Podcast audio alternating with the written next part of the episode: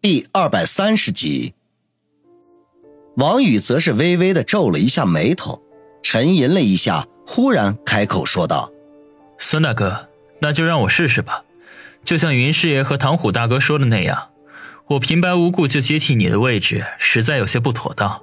至少要拿出一些成绩来服众才行。”他此话一出，云师爷等六个人的目光顿时又转向他。只是里面的情绪很难分辨，令人无法猜度。既然是这样，那就按照云师爷说的做吧。孙卫良吐口气表示妥协，眼中却闪过一丝两人不易察觉的狡黠来。云师爷，你说说看，把哪块地盘划分给王兄弟进行考验呢？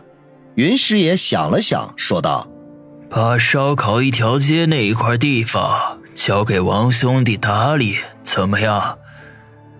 最近新疆帮经常在那里搞事情，如果一个月内王兄弟能摆平他们，就足以证明他的能力了。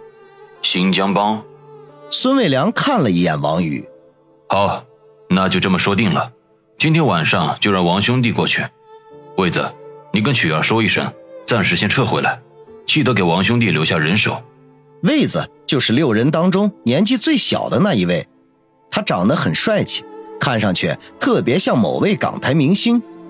这听孙卫良这么说，立刻点头说道：“好，我一会儿回去就安排。既然事情已经商量好了，中午大家就都没走了，我叫魏红酒店里订了酒席，怎么大家拒绝？以后只怕再也没有这个机会了。”孙卫良一脸轻松的笑道。其他六人纷纷点头称是，对孙卫良毕恭毕敬。王兄弟，你和魏红一起去订酒席，记得多要几瓶好酒。这些家伙可都是酒鬼。孙卫良向王宇吩咐。王宇知道孙卫良这是故意要支开他，便配合的点了点头，然后向其他六人告辞，起身出门。从大厅里出来，孙卫红正站在不远处等候。见他出来，仍旧一言不发，转身就走。王宇微微一笑，紧跟在后。两人出了武术馆，坐进银灰色奥迪车。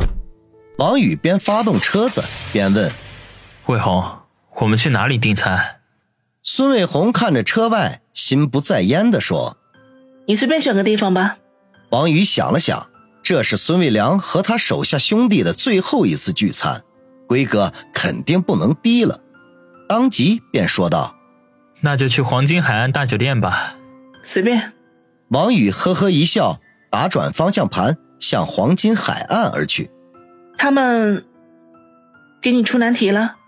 车子开出不远，孙卫红忽然问：“嗯，让我接手烧烤一条街，摆平新疆帮。”王宇点头说道：“其实。”他以前只知道孙卫良在春城的道上很有实力，具体到了什么地步却根本不得而知。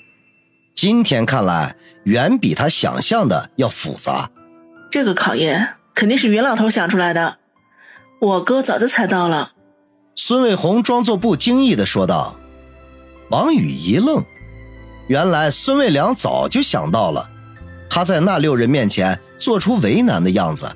只是假装出来，孙大哥真是运筹帷幄呀！王宇由衷的赞叹。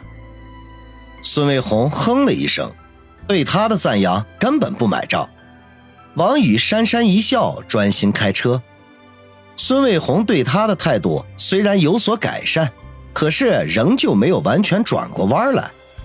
看样子他还需要很多时间来消化这些突如其来的事情。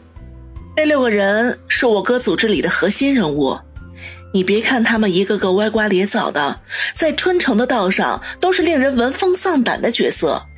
王宇正暗中思考孙卫红对自己的态度问题，没想到对方已经自顾自地说了起来，他心中微微一愣，便默默地聆听，暗存孙卫红这是在趁机指点自己，不由得一阵感动。他还是很关心自己的嘛。云师爷原名云松鹤，以前呢是个算命先生，江湖骗子。因为和外地一位大富豪的老婆通奸，被追杀到春城。我哥费了好大的力气才保住他的命呢。从那以后，他就充当我哥组织里的智囊，大家都叫他云师爷。这个老头啊，鬼点子、馊主意最多了，手段阴险毒辣，大家都非常敬畏他。你别看他一把年纪啊，却是十分的好色。他手里管着市里五六家 KTV 呢，据说每位小姐他都睡过。妈的，真没看出来，那个干巴瘦的老头居然还这么老当益壮。王宇暗中啧啧说道：“唐虎，真名，四十五岁，是在监狱里和我哥认识的。以前呢是个小混混，因为在一场群架中误伤了一个当官家的孩子，被判入狱十年。当年我哥蹲监狱的时候，得了他不少照顾。后来呢，我哥出狱发迹，便花钱打通了关系，把他弄出来。”他这个人看起来虽然很粗鲁，但其实是六个人中最讲义气、最直爽的一个，对我哥也是很忠诚的。他做的事情很多，嗯，从处理拆迁到帮人讨债，只要赚钱什么都干。原来孙大哥还蹲过监狱啊！王宇心想，老吴原名吴海军，比唐虎小了两岁，是农村出来的。以前呢，在建筑工地务工，经常受别人欺负。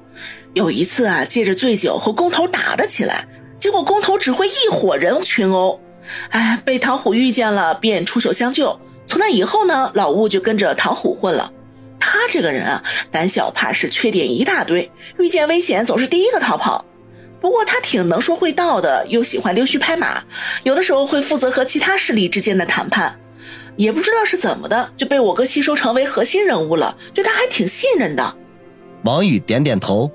老物应该是属于那种万金油似的人物，虽然没有什么太大的作用，却是必备的存在。魏子原名魏爱民，三十三岁，具体情况呢我就不清楚了。听我哥说呢，他打架很厉害，下手也黑，是出了名的狠角色。不过近几年呢，道上的人一门心思的赚钱，不到万不得已啊，是绝对不会开战的，所以，他也没有什么用武之地了。我哥就安排他负责夜市的保护啊什么的，主要是用来防止其他势力踩过界。王宇对位子没有太多的印象，甚至才这么一会儿功夫，便忘记他长什么样了。听孙卫红说完，也只是点点头。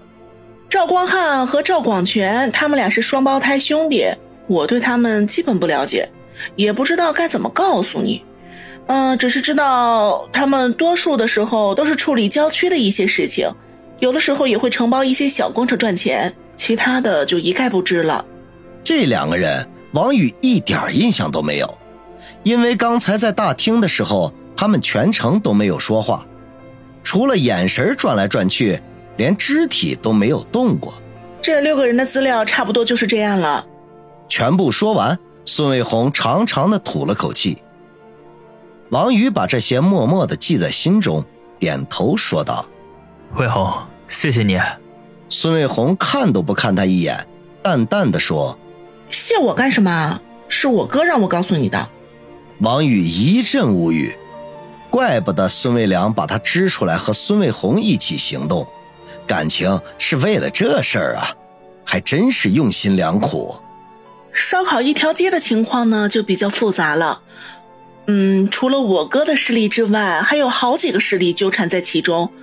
比如说，有专门偷东西的扒手，还有碰瓷诈骗的，甚至头段时间还出现过一伙专门偷小孩的团伙。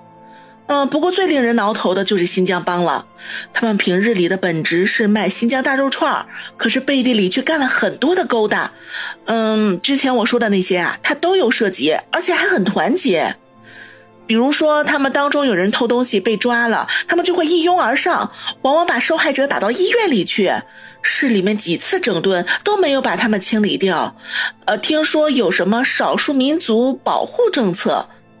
哎，云师爷让你去处理这件事，根本就是故意为难你嘛。